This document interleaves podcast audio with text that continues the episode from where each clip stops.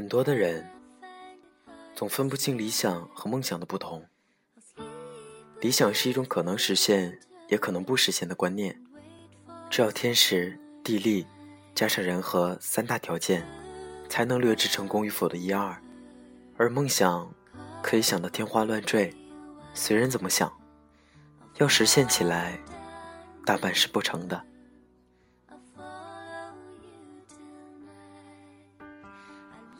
这里是 FM 二四九三九四，给同样失眠的你。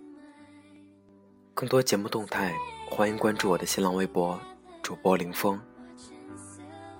今天的文章是来自周鸿祥的，房子是租来的，但生活不是。希望我的声音能在你失眠的夜里带来一丝温暖。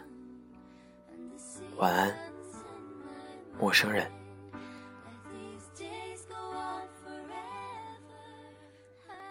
十月的时候，松松搬了第三次家，这是在上海工作以来最伤筋动骨的一次。或许是待的时间长了，行李由一个变成三个，三个变成五个，完全呈基数式增长。直到筋疲力尽把所有东西扛进屋子里，松松给我打了个电话。天哪！我终于知道为什么我找不到男朋友了。我简直就是自己的男朋友。我竟然靠自己搬完了东西，从浦东到北新泾，简直要疯了。因为房东要卖房，即使松松出再高的价格，对方也不租了。最后那一两个月，房东隔三差五带人看房，松松也是受够了，二话不说终止了合同。跑回自己曾经最熟悉的北新泾找房子，也不管从东明路到北新泾到底有多麻烦。他说：“这就是做人的态度。”但是搬完家后，松松立马就穷了。他无奈地说：“我这个月要还六千的信用卡，想想又觉得好无力。”每当这时，我都特别吃惊：六千。为什么？在我和他工资相当的日子里，我一直无法理解，为什么一个月可以用掉这么多的钱。你还了信用卡，还不是要喝西北风了？松松说：“那怎么办呢？总不能亏待自己啊。”像我和松松这样的年轻人，二十五六岁，有稳定工作，出入高档写字楼。经常出差飞来飞去，相比于许多的同龄人，都有着难以掩饰的优越感。但是，每当我一聊到身边的同学，很快就道出不明所以的感慨来。虽然别人在小地方只有三千来块工资，说实话，还不够还你信用卡一半的消费，但是，别人已经买车买房了。就算是借了父母的钱也好，朋友的钱也好，靠山吃山，靠水吃水，结婚的结婚，生孩子的生孩子。像我们呢，外表光鲜，其实什么都没有，连房子都是租的。那又怎么样？换句话说，现在给你三千块，让你蜗居在一个夜里连书吧、咖啡厅都没有的小城镇。除了一两家只有五六年前老歌的 KTV 和几家乌烟瘴气的麻将馆以外，就只剩下跳广场舞的大妈了。你愿意吗？松松总是这么自信地说。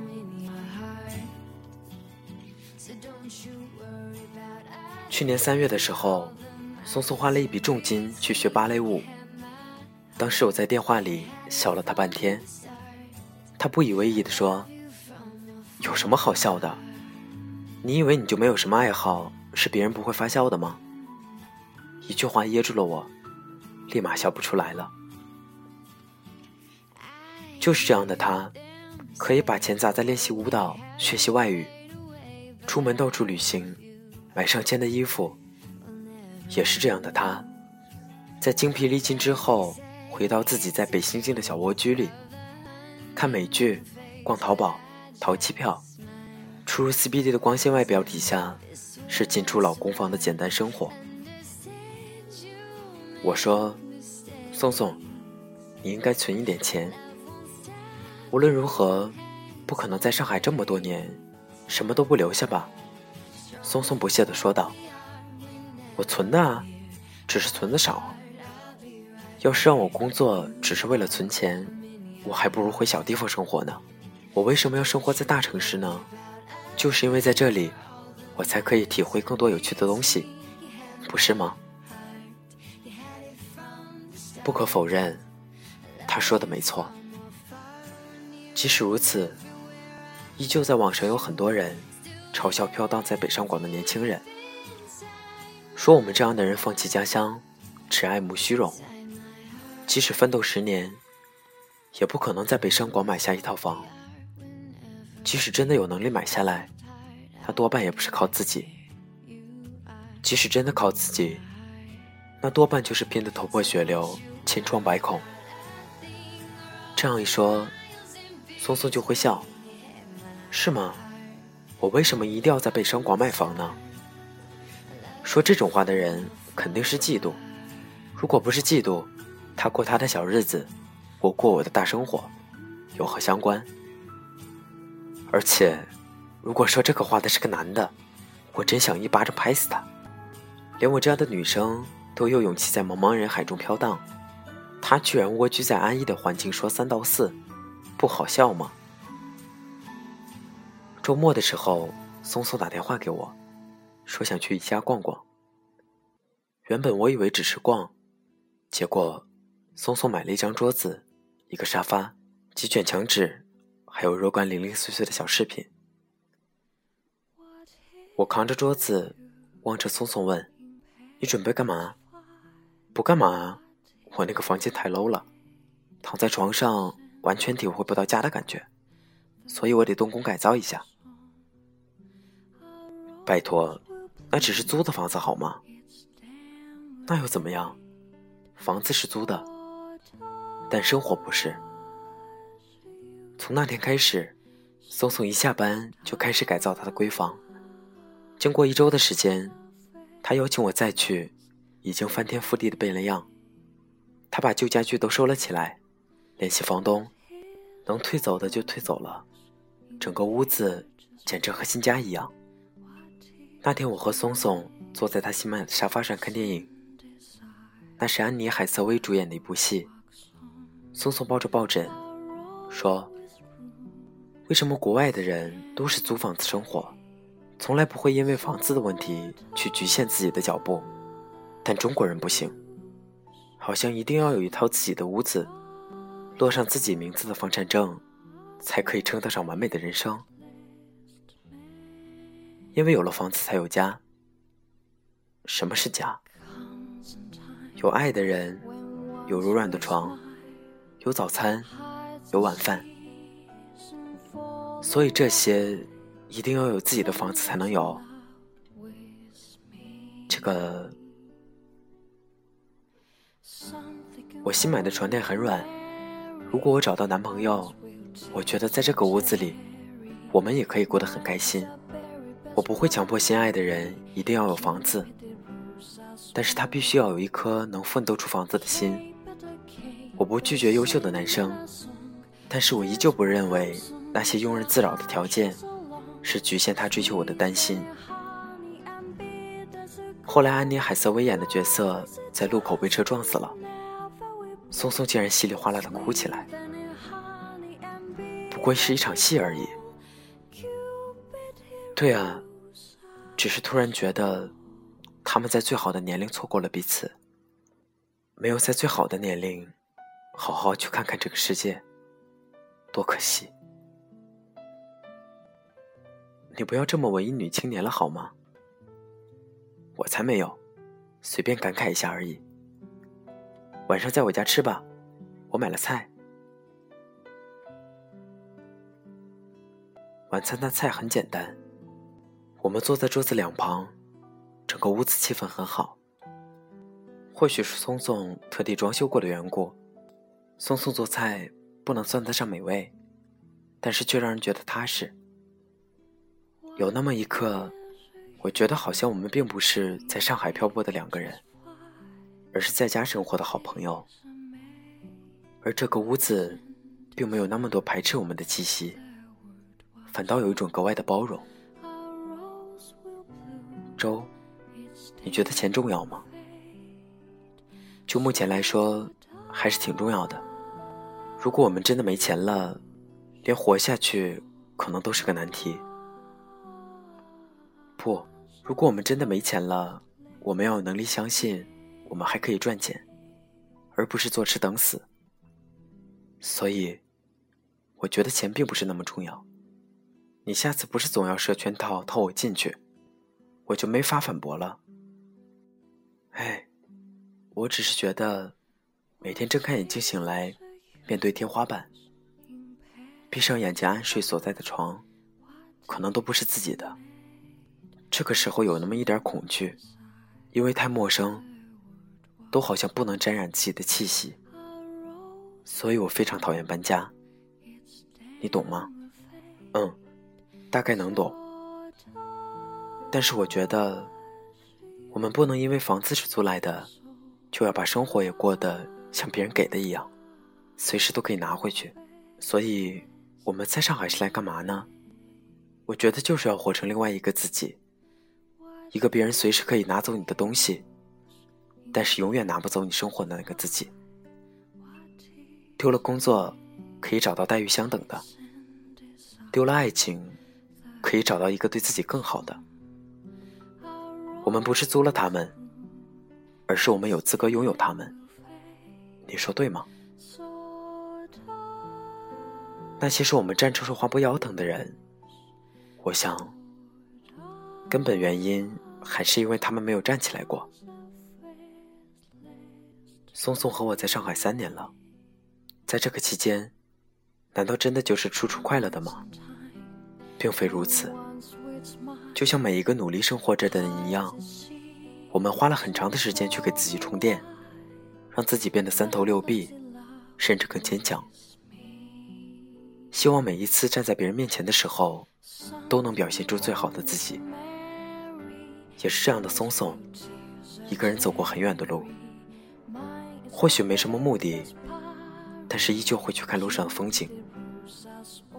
也一个人生过病，坐地铁去很远的地方，在病房里，只有自己的手机陪伴自己。也喝酒喝到断片，一个人昏昏沉沉的躺在床上哭泣。也有深夜的时候。一个人走到楼下附近的烧烤摊上，吃两串半生不熟的烧烤。有一次，松松应该去了西塘或者扬州，他就这样闲逛了一个下午，然后很开心的告诉我，那个地方走走也是不错的。明明听起来那么孤单的话，但是他却还是很开心。还有那么一次。一个朋友说：“简直受不了上海的生活，这样的日子到底有个什么吗？除了高收入、高支出，回到家，连个说话的人都找不到，一点归属感都没有，简直就是浪费青春。”当时松松很不客气地说：“归属感又不是别人给你的，是你自己给自己的。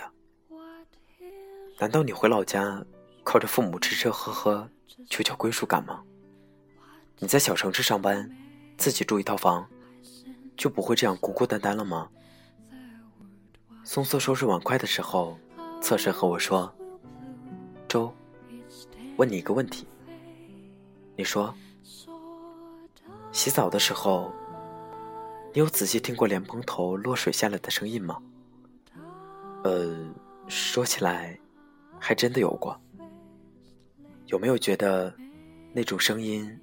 会让你特别平静，不管外面有多少烦躁忧扰的事情，但是就是在洗澡的时候，都与你无关，只剩下水的声音。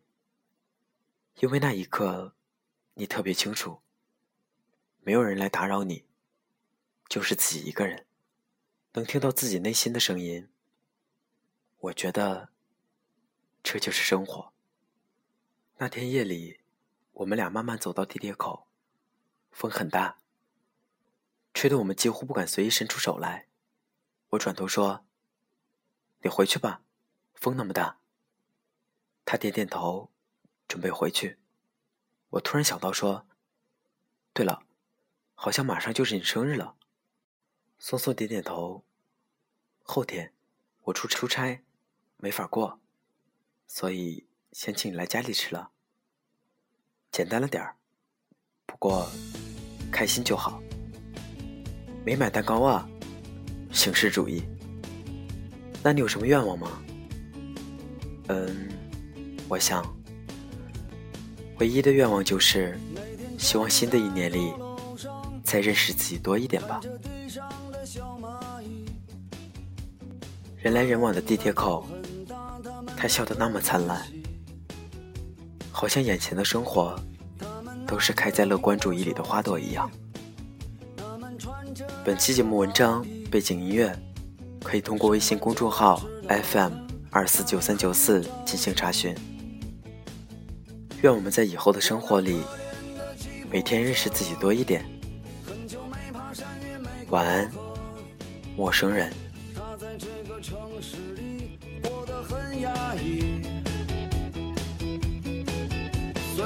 什么都没说。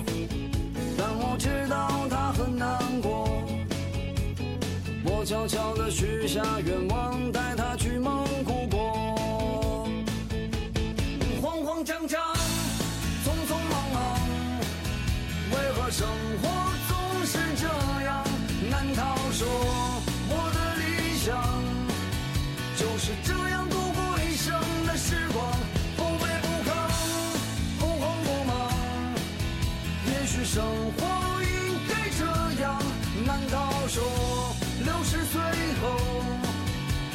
寻找我想要的自由。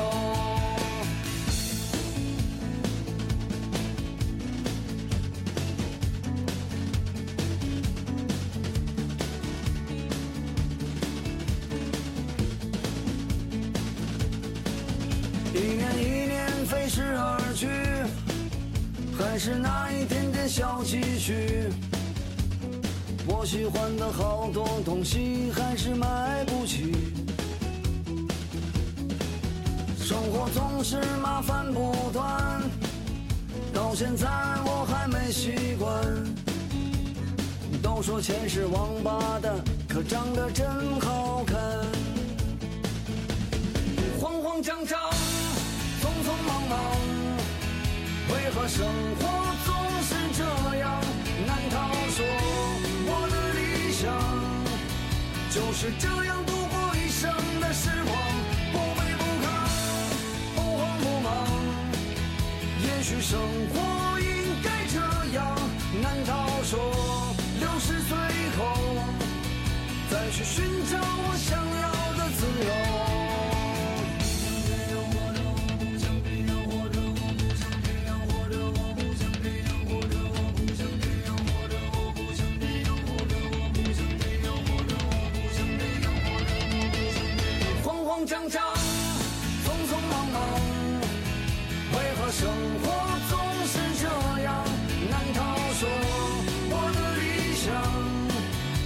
是这样度过一生的时光？不卑不亢，不慌不忙。也许生活